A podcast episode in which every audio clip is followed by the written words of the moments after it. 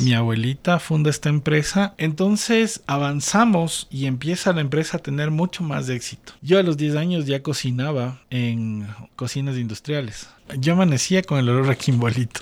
Estaba todo bien y de pronto nos ocurre algo que no teníamos pensado, hasta que terminé en el hospital psiquiátrico. Pablo Esbodova es un hombre de barro.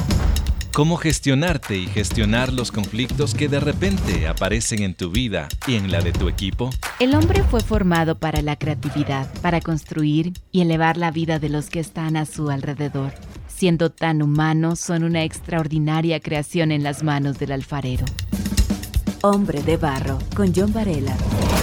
Ponerse al frente de un negocio requiere sin duda alguna mucha determinación, valentía, preparación, metas, una visión clara, entre otros elementos. Hoy, para contarnos la experiencia acerca de conducir una empresa, un negocio, los desafíos, los contratiempos, tengo a Blin, así es como se lo conoce en el, en el mundo gastronómico. Bienvenido, ¿cómo estás? Hola, ¿cómo estás? Mi estimado John, eh, sí, me conocen como Blin. ¿Cuál es tu nombre verdadero? Pablo Alejandro es Bobo Molina. ¿Y, ¿Y, eso de Blin? Es que es por Pablín. Ah, ya. y te dicen Blin desde chiquitito. Sabes que aproximadamente desde los 18 años. Fue una cosa de mis sobrinas Ajá, ellas se les ocurrió y ahí quedé para siempre. Todo el mundo me conoce así. Eh, no importa si te llamo Blin. No te preocupes. Es que es curioso. A veces me dicen, ah, tú le conoces a, digamos, Santiago ni sé cuánto. Y digo, no. Y le dan el seudónimo o el nickname o el apodo, como decimos en nuestro medio. Ah, él. Mm, claro, claro. Es muy curioso. Siempre pasa. Blin, ¿qué edad tienes tú? Tengo 42 años. ¿Qué tipo de negocio es el que tú manejas?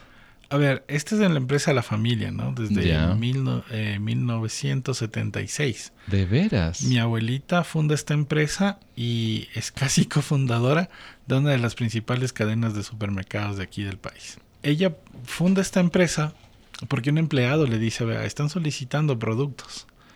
Y sus quimbolitos y sus gomitas son espectaculares. Mi abuelita las hacía porque ella tenía un restaurante de almuerzos. Y luego pues dejó el restaurante porque la demanda fue grande al ingresar estos, estos productos ahí. Tú me hablas de humitas, quimbolitos. Yo sé lo que es, tú sabes lo que es. El ecuatoriano sabe lo que es. El extranjero que vive en el Ecuador sabes exactamente lo que es.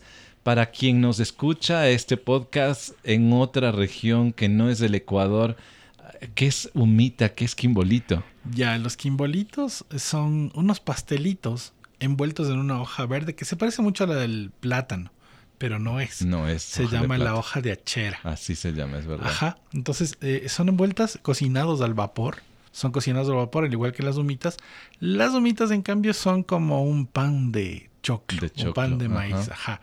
Estas están envueltas en la propia hoja del choclo y también cocinadas al vapor. Eso le da el plus. Por supuesto. Y, y, aquí llamamos a esa olla, que es una olla grande, la tamalera. Tamalera. Yo, mira, ahora que tú estamos hablando de esto, mi mami, y uno crece con el educado el paladar. Y claro, si a mí me dan un quimbolito, aunque los tuyos son riquísimos, pero uno cuando prueba el de mamá, uno dice, no hay otro como el, de ella, ¿no? No hay otro como el, eh, como el cielo de Quito, como esa canción.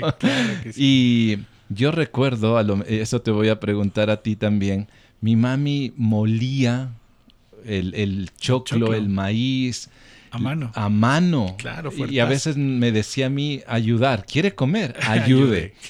Pero no, no, no. Yo creo que la fortaleza de, una mamá, yo ahí descubrí que es duro el trabajo. Cuando mi mamita todavía vivía, le dije, mami, usted tiene que hacer esto, no sé, tenemos que, tiene que darme la receta porque me encantan los quimbolitos que hacía mi mami. Y me dice, ya listo, venga tal día. Hombre de barro, con John Varela. Primero fue un trabajazo porque ella no tenía máquina, mm. lo hacía todo a mano, lo batía y yo quedé totalmente exhausto. Me dio mucha vergüenza saber que mi mami era ya más de 80 años, todavía tenía la fortaleza y yo no tenía esa fuerza. Ahora sí, Blin, solo esto porque me trajo a la memoria. de hecho, hasta lo huelo ahorita que hablo. Que sí, genial. A ver, tú creces en ese ambiente. Tu abuelita hace estupendos Quimbolitos, negocio, hay esa oportunidad. ¿Cómo se mueve la familia? Toda mi vida estuve ahí. O sea, yo vivía donde es la fábrica y ahora incluso vivo, ¿Dónde es esto? ¿Norte, sur? Esto es el sur de la ciudad. Entonces vivía ahí. Yo amanecía con el olor a quimbolito. Entonces para mí es algo como tan común. Sí, sí, sí. Eh, y ver a la familia metida ahí, ¿no es cierto? Mi abuelita, mi abuelito que controlaban a los empleados, que les decían esto no se hace así. Si faltaba la gente, mi abuelita se sentaba claro. y déle envolver, envolver, envolver con una rapidez y una facilidad que uno veía y decía, facilito hacer quimbolitos. Pero cuando te sientas y tienes la hoja ahí adelante, no sabes qué hacer. ¿Qué edad tenías? Tenía seis años, ah, seis, siete años. Sí, chiquitito. Yo pasé ahí toda mi vida.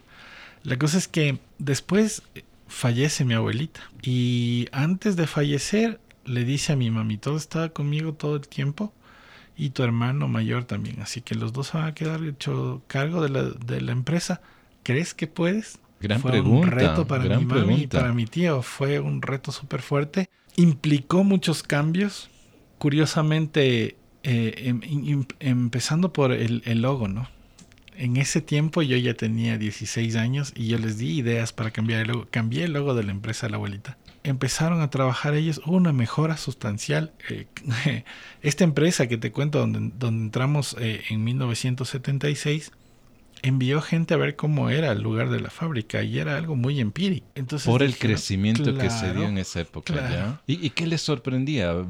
Tal vez se imaginaron la mega fábrica. Claro, claro, porque la demanda era grande y la solventábamos. O sea, había mucho empleados, muchos colaboradores. Había dos turnos, imagínate.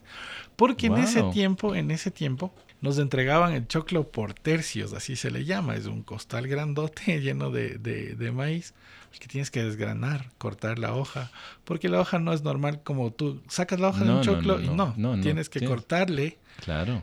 y deshojar el choclo. Y ver cuáles son las hojas adecuadas. claro que sí y esas guardar, luego lavarles y, pasar por un proceso y luego empezar a desgranar el choclo. Esto no era soplar botellas. No, no, no, esto es un proceso, claro. Claro. Y entonces cuando el choclo viene muy tierno no puedes desgranarlo. No, se deshace. Claro. Y desperdicias todo esta, este, este líquido que tiene. Oye, ¿y los dedos? Hecho choclo. hecho mote. yo de chiquito desgranaba el choclo. Yo me sentaba a ayudarles a desgranar. Jugaba con los gusanitos, así. Porque siempre. Qué gracioso, qué lindo. Mi abuelita tan linda les hizo unos corazones de madera. Recuerdo las colaboradoras porque ponían el choclo y el cuchillo. Para, cortar el choclo tierno. Oh. Entonces cortaban todo el tiempo aquí en lugar de tener una tabla para hacer esto. se la ponían aquí y era muchísimo más fácil. Esos son los recuerdos que tengo. Eh, llegaron los de esta empresa y dijeron, no, necesitan un cuarto frío. El producto se guardaba en refrigeradoras, imagínate. Necesitan un cuarto frío, necesitan un pediluvio para pasar, necesitan plásticos para que no entre contaminación, necesitan o todo un proceso. ¿Y tu abuelita qué dijo? No, tristemente mi abuelita no estuvo. Oh, ya, ya, ya. Porque si ella hubiese visto todo lo que hizo mi mamá y mi tía con la empresa, estaría feliz, yo me imagino. Entonces avanzamos y empieza la empresa a tener mucho más de éxito. Del pedido que le hacían, te digo, a mi abuelita, digamos de 200 eh, quimbolitos, 200 humitas. Que es bastante. Sí, sí, claro. Empiezan a pedir 1000, 1200, 1400. Impresionante. Quimbolos y 1400 humitas. O sea, fue una cosa de que se creció así. Imagínate, ganar el chocolate. ¿Y esto cada semana? No. Cada día. Diarios. Entonces es una cosa de, de locos. Claro. Hombre de Barro es el resultado del compromiso y la ayuda económica de personas como tú. Te invitamos a unirte ingresando a www.hcjb.org. La empresa fue creciendo eh, tuvieron que comprar otro carro, las entregas. Antes las entregas se hacían de, punto en punto. O sea, cada supermercado tenías que ir a entregar. Y eso era salir a las 6 de la mañana y volver a las 2 de la tarde. Por supuesto. Entonces era todo, todo un, todo un proceso, ¿no? Un cúmulo de procesos que nos permitían salir adelante. Mi mami estuvo con la empresa aproximadamente 20 años. Entonces, eh, mi papi tiene un problema de pulmones y se van de vacaciones a Manta, donde vive mi hermana mayor. A la costa. Y mi papi deja, porque ya tenía que usar máquinas de oxígeno. Allá deja el oxígeno por completo. Claro, es. Quien no conoce eh, el territorio de Ecuador, Quito estamos a 2.800 metros sobre el nivel del mar. Esto es una gran altura. Claro. ¿Y qué pasó? ¿Qué deciden tus papis? Entonces mi mami ve que mi papi tiene una mejoría, pero impresionante. Y ahora la pregunta fue para mí. La misma que le hizo tu abuelita a tu mami y a tu, a tu tío. Ajá. ¿Y ¿Crees- qué, qué crees edad- que a ver, ¿qué edad tenías ya en ese entonces? Eh, Fue hace dos años. Hace poco. Hace poco. ¿Qué edad tienes ahora? 42. Es decir, a los 40 te hace la Ajá. pregunta del millón. mi- ¿Crees que puedes? ¿Qué pregunta? Fuerte. Porque esta vez ya tiene mayor retos la, empresa, ¿no es cierto? Hay muchísimos, eh, muchísimos otros campos de venta, como las redes sociales. Tenemos un público que ya no es el mismo. Eh, por ejemplo, los jóvenes de, de las nuevas generaciones no saben qué es un quimbolito. No me digas. Te prometo. La A- aún los que viven aquí, qué vergüenza. Sí. O sea, yo digo qué vergüenza porque es, es como decirte un locro de papa, por ejemplo. O sea, es, es como un patrimonio. Por supuesto, por supuesto es lo que yo digo. cambio, pero, ¿ah? pero si tú te das cuenta, empiezas a preguntar si conocen los quimbolitos y te dicen, ¿De qué, me hablas? ¿qué es esto? Y te digo porque nosotros hemos estado en exposiciones y esto, mostrando los quimbolitos y se acercan los niños y dicen, mira mamá, ¿qué es? Esa hoja. es un pastel en una hoja, no puede ser. Porque están acostumbrados a un cupcake, a estas cosas que, claro. que han invadido el Y que mercado. en- eh, no está envuelto, está No, dentro de, pues, una- de un recipiente. eh, claro. Exacto, entonces un papelito. Ahí viene la idea, esta idea es de mi esposa. Me dice, oye, ¿por qué no les ponemos sabores a los quimbolitos? Y me deja, Eh, Esto es innovador. eh, ahí, Esto sí es innovador. me deja pinchado eso ahí, una duda, y me voy al mercado. Empiezo a comprar cosas, eh, frutas deshidratadas, eh, esencias, Mm. colores. Y un poco pidiéndole perdón a mi abuelita por lo que voy a hacer. Porque siento que mi abuelita me hubiera dado como Ah, uno no, de esos en la cabeza. no te lanzaba el choclo. pues. Claro. Y- Sacrilegio hubieran Claro, dicho nuestros papitos o abuelitos. Imagínate. Un poco pidiéndole perdón, digo, vamos a hacer esto. Agarré la masa y empezamos a crear. Empezamos a crear, empezamos a crear. Hice más o menos como ocho sabores. Plátano, coco, maracuyá, fresa, Chocolate. chocolate. Hice de todo. No tienes idea de lo que se me ocurría. El de plátano quedó buenísimo. Buenísimo. Bueno, e- el, el plátano ya de por sí es, un, Claro. es muy rico, ¿no?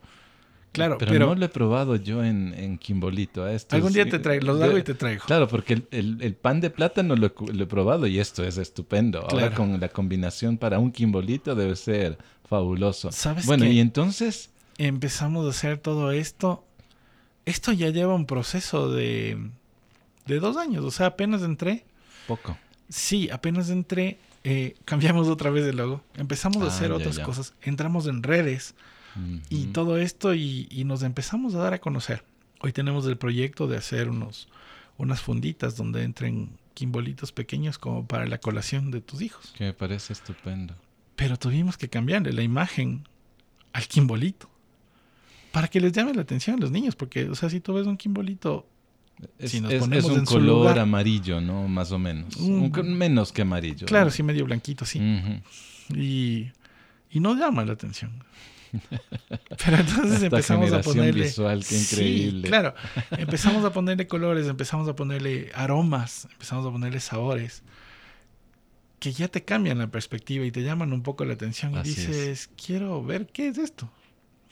Además teníamos que ver algo que conviene con el verde de la hoja. Porque, Claro, no lo porque eso no puede cambiar, no por puede favor. cambiar, claro, Exacto. no, no, no. Y gracias a Dios, como, como les decía, eh, él me, me empezó a dar la receta, las cantidades. Yo tengo estudios, ¿no? Yo soy chef y, y, y- y al fin de las cosas, algún rato te sirve esto. E- Eso mismo que- Técnicamente. exacto, eso mismo quería preguntarte. El negocio que empieza por esta oportunidad que tiene tu abuelita, veo que ya es tercera generación. Ahora tú estás al frente. ¿Esto te motivó a prepararte a diferencia de tus hermanos o también están involucrados en ello? A ver, te cuento. Mi abuelita tuvo restaurante toda su vida hasta que llegó los Kimbolitos. Ya. Mi mamá tuvo restaurante toda la vida. Ah, ya. hasta que entró a trabajar en la empresa. Yo a los 10 años ya cocinaba en cocinas industriales. O sea, entraba y me ¿De preparaba veras? mi desayuno, digamos, ya para... Y luego me iba a la escuela, lo que sea. Y el, el fogón no es el de la No, norm- normal, claro. esto es un esto es chimenea para algunos, Claro, enorme. entonces, y claro. entonces, Entonces, para mí era común. claro, Toda la vida estuve ahí, las cocinas de la casa de la abuelita donde yo vivía, igual, ollas. Yo jugaba con el fuego, metía cositas y...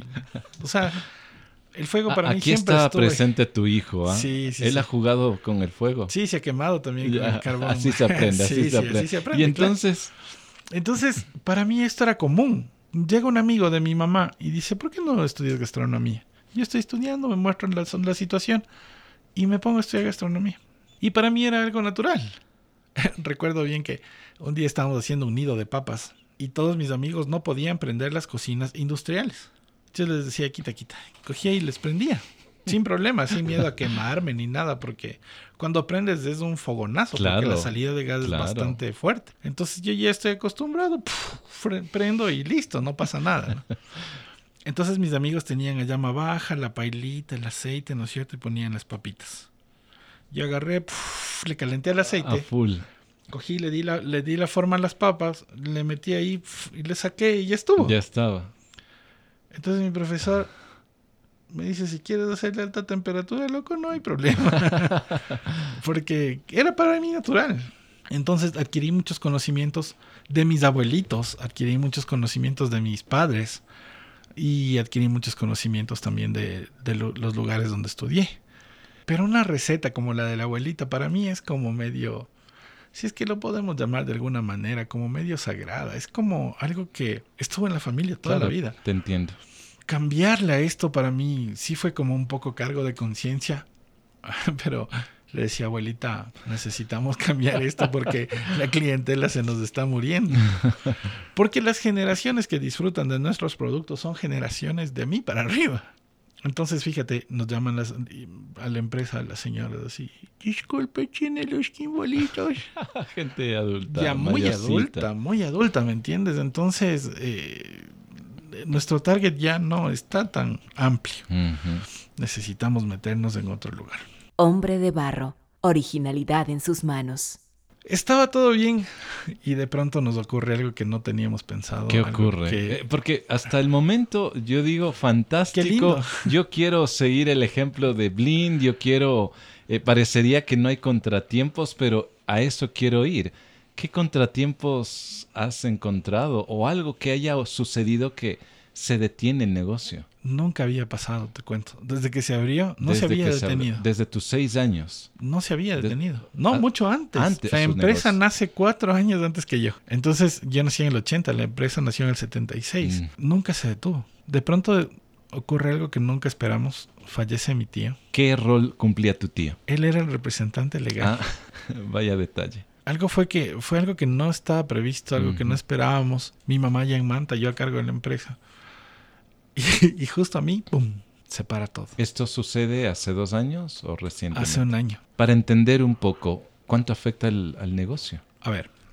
El Para RUC, entenderlo, ¿no? el RUC está a su nombre. Las facturas están a su nombre. Uy, ya. Eh, la cuenta de banco está a su nombre. Los cheques tienen que firmarlos de él. Cosas como estas. Entonces, tenemos una cuenta en la que se, la, la- la que se cierra y esta cadena nos llama y nos dice, no puedo depositarle el dinero. ¿Qué pasó? Y nosotros, claro, no, no- no es que te llaman, ¿no? Sino que te mandan un, un correo para, para pedir explicaciones. Nosotros no sabíamos qué hacer. Si decirles, ah, que se murió. O, o El qué representante hacer, legal. Imagínate. Mm. Porque el riesgo es que te digan, ah, ya tome asiento, muchas gracias. Esto podría pasar. Claro. Entonces imagínate, tenemos dos cadenas de las que les entregamos. Y la principal nos describe esto y dice, después llega otro mail y dice, ah, ya nos enteramos que ha fallecido. Dice, hasta que arreglen sus papeles, por favor, vamos a prescindir de su producto. Y se para todo. ¿Y con cuántos empleados?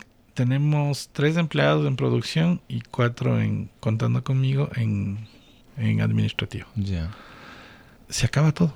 ¿Qué hicieron? Los empleados, eh, mi abuelita, nos enseñó a tratarles como familia. Qué bonito.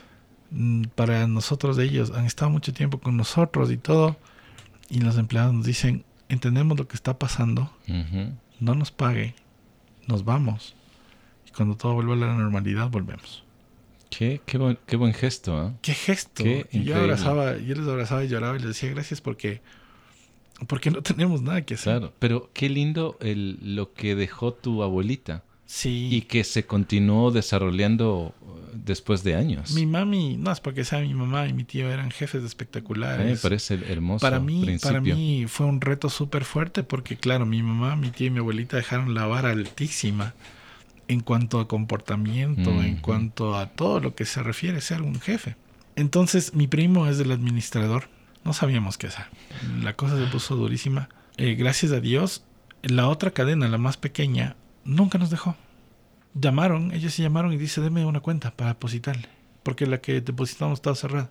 Averiguamos que el señor ha fallecido, pero eh, hasta que le arregle los papeles, eh, Sigamos. usé todavía las facturas de él. Ya, una locura. Entonces, de los de las cuatro personas que estaban en la producción, dos se fueron. Dos se fueron y dijeron tranquilo. Las otras dos se quedaron. Le dimos mantenimiento a las cocinas.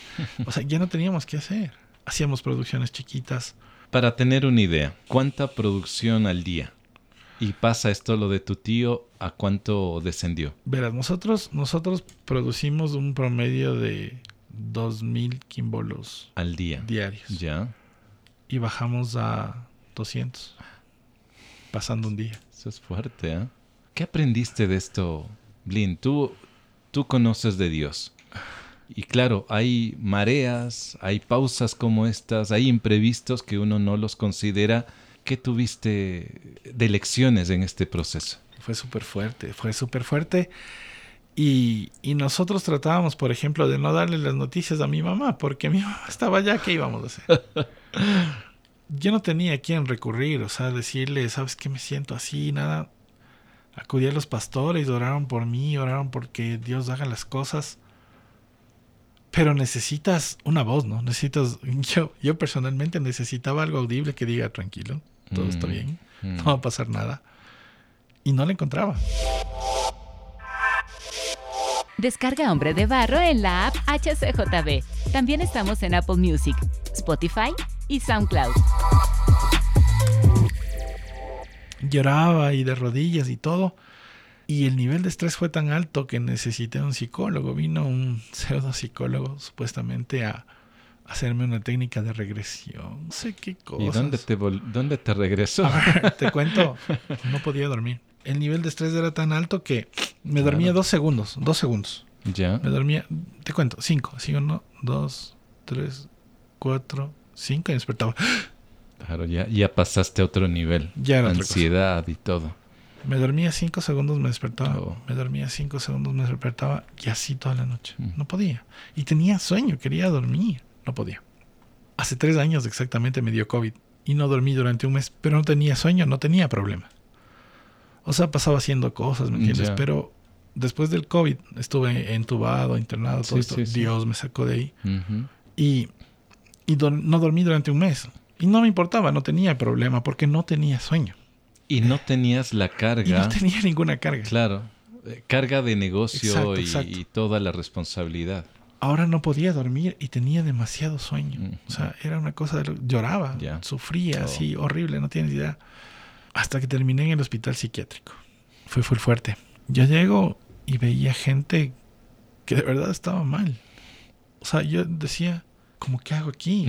Me dio depresión mal. Lloraba todo el tiempo, quería estar dormido, no podía. Todo horrible, horrible. Cuando estaba ahí, fue como haber tocado fondo y decirle a Dios, un reclamo, ¿no? ¿Y qué pasa? ¿Qué hice Pasando. mal? ¿Qué- ¿Qué? ¿Por qué estoy aquí? ¿Qué hago aquí? Y lloraba full, lloraba full. En ese momento solo estaba en un parquecito que tiene este hospital. Y recordaba, ¿no? Esa palabra que dice, mira, si, si las flores del campo, si las aves del cielo no se preocupan, Ujú, ¿por qué tú, más, más aún tú que, que eres mi creación? Y miré al cielo y le dije, ya no tengo fuerzas. Tenía mi hijo, mi esposa y un negocio, mi mamá sin plata en manta, todo fuerte, tenía tantas cosas encima. Me dieron pastillas para poder dormir, dormí un poco. Pero un día tomé las pastillas y dije, no puede ser que un hijo tuyo tenga que usar esto para dormir. No puede ser que que después de todas las promesas que me hiciste de que ibas a estar conmigo, de que me ibas a levantar, de que ibas a estar ahí justo en los momentos de angustia, que tenga que estar pasando por esto. Así que guardé las pastillas y le dije, no, no mamás. No mamás, yo te creo. Te creo y sé que voy a salir contigo de tu mano.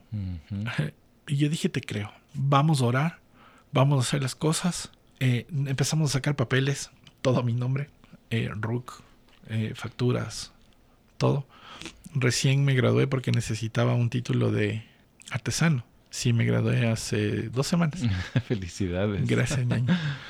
Y puedo ver cómo Dios hace las cosas, ¿no? Un año después, todo volvió a la normalidad. Me acuerdo que en el tiempo, en el tiempo, porque nos, nos ayuda a entregar una señora, porque para entregar en este lugar tienes que tener un camión de ciertas medidas con, con refrigeración para no romper la cadena de frío de los productos comestibles. Y ella me cuenta, me dice, verá, esto le pasó a una señora que entrega pizzas, dice. Lo que te ocurrió a ti. Ajá. ¿Ya? Dice, pero ella fue porque le compró el negocio a la dueña. O sea, ella era empleada, le compró a la dueña. Ya. Y hasta hacer los papeles y todo esto le suspendieron y después el consumo bajó. Dice, o sea, los pedidos bajaron de entregar eh, cuatro o cinco gavetas a una. Uy. Yo le digo, no me dé tantos ánimos, No me- exacto, no me aliente. Gracias a Dios, pues decidí creerle, decidí decir, aquí queda todo. Aquí quedan pastillas. Hasta ahora tengo las pastillas. Hasta ahora tengo las pastillas. Porque sé que algún día le voy a decir a la gente, mira, esto es lo que, lo que la gente te dice, lo que el mundo te propone. Toma pastillas, tranquilízate y ya. Y quédate letargado y todo lo que conlleva tomar Sí, por pastillas. supuesto. Pero yo decidí creerle a Dios. Yo decidí que me tomaba de, de- de mi mano derecha y que íbamos a salir juntos. Y empezaron a, a rodar las cosas. Cuando llegó el primer pedido, con mi código, y fue como... Qué alegría. Ahí también lloré, pero, Oh. pero de agradecimiento, de decirle a Dios, yo sé en quién confío.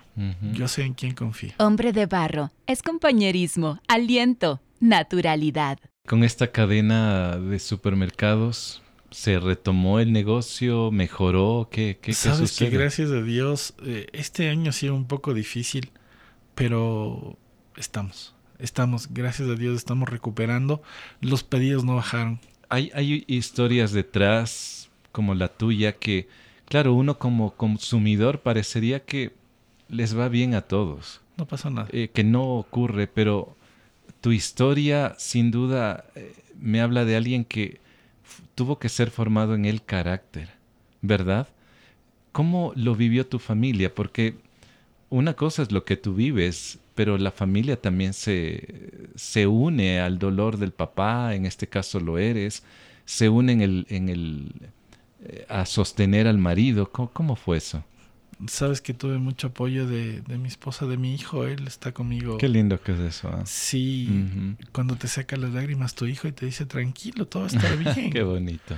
Tú confías en Dios y Él no te ha fallado nunca. Qué fe tan sencilla, ¿no? Sí, sí, Mm, sí. De ellos. Sí, la mamá me contaba que cuando yo estuve en el hospital, le decía a mami, no te pongas mal, ¿por qué lloras? Mi papá va a salir. Dios de un chasquido le va a sacar. Oh, Y esta vez fue igual, me secaba las lágrimas y me decía, ¿cuándo Dios te ha fallado? Y es real, es real Sí. porque nunca he sentido que Dios me ha fallado. Ahí está la voz que tú decías. Claro Quiero que, que alguien me sí. aliente, ¿no? Y estaba ahí Claro que cerquita a, a ti. Hay veces que no, no nos damos cuenta y no, y no entendemos que Dios te puede hablar a través de cualquier, de cualquier cosa, Sí. ¿me entiendes? Una canción, una palabra, la voz de tu hijo, la voz de tu esposa que te dicen tranquilo, todo estar bien. Eh, me parece maravilloso, eh, Blin. ¿Qué recomendación tú puedes dar a quien tiene ya un negocio? Ha- Has dado varios principios, ¿no? Eh, el- el- la oportunidad que creo que a veces las oportunidades son únicas. O, o la tomas o, o la dejas. Tu abuelita la tomó, tu madre después, ahora eres tú, quién sabe, sea tu hijo, quién, nadie sabe lo del Así es. futuro. Pero ¿qué podrías decir a una persona que está, que tiene fe, conoce a Jesús, ama a Jesús, pero que puede estar en estos baches? ¿Qué recomendación le das? Disfruta. Vive. es loco que te diga esto porque ahora, ahora miro atrás y sé que fue súper fuerte. Nunca he tenido algo así como depresión y todo. disfruta de los momentos porque en esos momentos es donde más sientes de Dios. Cuando todo está bien, casi ni te acuerdas y dices, eh, no pasa nada, gracias. Soy bendecido. soy bendecido. Qué lindo, ni Dios es bueno. Claro.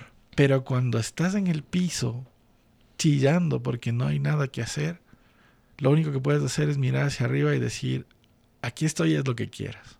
Y disfruta de ese tiempo porque en ese tiempo es cuando más le buscas a Dios. Tristemente así somos los seres humanos. Debería ser que le busques a Dios en todo tiempo. Claro. En todo tiempo. Pero en estos tiempos, cuando no puedes hacer nada, cuando tu única salida es agarrarte del manto de Jesús y decir, llévame a donde sea, lo que quiera que voy a hacer, hazlo. Disfruta. Y ten fe, que nunca te falte la fe. Rodéate de gente que te diga, no como esta señora que decía, uh, les va a ir mal. no, pero, pero, pero siempre habrá voces, siempre, eh, O, ya sean voces que tal vez te quieran apagar o, por envidia, o sea, hay, hay muchas voces. Quizás hasta inconsciente, ¿sabes? Quizás hasta inconsciente porque, porque la gente habla lo que le sale. Sí, sí, claro que sí. Entonces, tienes que aprender a discernir qué es lo que Dios quiere decir. Y Dios te habla, y Dios te habla, a través de lo que sea, Dios te habla y dice, cálmate, yo... Yo tengo el control. Yo tengo el control. Eso a mí me cuesta muchísimo. O sea, me costaba. Sabes, eh, para mí tener el control de las cosas me, te da seguridad, te da tranquilidad, te da paz porque sabes por aquí. Eh, ¿Cómo se llama este dicho? Con el, sartén por el mango. Exactamente. cierto? Porque sabes qué, qué, es lo que puedes hacer. Pero cuando vienen estas situaciones en las que no tienes el control, en las que no puedes, no puedes hacer nada. No puedes. Primero, en este lugar al que, en el que entregamos son inalcanzables, ¿no? O sea, tienes que pedir una cita y no puedes ir personalmente y decirle, vea, no sea malito, ayúdeme, haga algo. Nada solo estamos ordenando los papeles, hágame pedido, es lo único que le pido. El producto es el mismo, no ha pasado nada, solo cambiamos de la, de la, razón social. Eso es todo lo que estamos No, no te dan oportunidad. No te dan oportunidad. Entonces, donde no puedes hacer nada, donde no tienes el control, donde no hay algo que, que sea lo que sea, que esté al alcance de tu mano, puedas hacer y sirva, lo único que te sirve es agarrarte de Dios y ver qué quiere hacer. Yo veo que un negocio puede ser diferente porque quien lo lleva adelante tiene algo distinto en su interior. Y esto lo notan los empleados, esto lo nota la gente, lo nota quien consume el producto sin saber que detrás hay alguien que, que ama a Dios, que ha experimentado lo que tú me cuentas. Y esto es un valor añadido a, este, a esta historia también. No hay nada como, como poder saber que no eres el jefe. O sea, no eres el jefe. Como te decía, mi abuelita, mi mamá, mi tío dejaron ahí la vara muy alta. Bien, bien arriba. Pero esta vez no soy yo. Sé que no soy yo. Eso es lo que aprendiste. Sí, eso es lo que aprendí. Sé que haga lo que haga y por más que me esfuerce, nunca le voy a ganar nunca le voy a ganar, siempre va a ganar él. Lynn, yo te quiero agradecer por, por traer este sabor diferente, por haber puesto como en tu producto, color amarillo, un color blanco, un color chocolate. ¿Qué otro color tiene? Rosado, tienes otros. Y esta conversación has traído estos matices. Yo te agradezco mucho por, por contarnos a, a todos nosotros, y esto nos desafía como varones, tengamos o no un negocio, sea lo que estemos realizando Blin, para quien desee conocer más de ti o ponerse en contacto contigo, ¿cómo encontrarte en redes? Estamos en Instagram como La Delicia 1976. Fabuloso, gracias Blin. Gracias a ti. En tiempos de crisis hay que poner constancia para lograr salir adelante. Las crisis llegarán. La manera de superar los obstáculos no es nada sencillo, pero con enfoque y trabajo arduo, incluso es posible hacer crecer tu negocio. Pero esto no es suficiente. Si eres un hombre de negocio o un emprendedor, considera lo que dijo el hombre más sabio de todos los tiempos, Salomón. Pon a Dios a cargo de tu trabajo, entonces lo que has planeado se llevará a cabo. Este es el episodio número 101 y se titula ¿Crees que puedes? Lo encuentras en plataformas como Spotify, SoundCloud, Apple Music y también en la app HCJB. Gracias por darle play y compartir este podcast. Soy John Varela y me encuentras en Facebook e Instagram. La próxima semana tendré a otro hombre de barro. Hasta pronto. Hombre de barro con John Varela. Hombre de Barro es una producción de HCJB.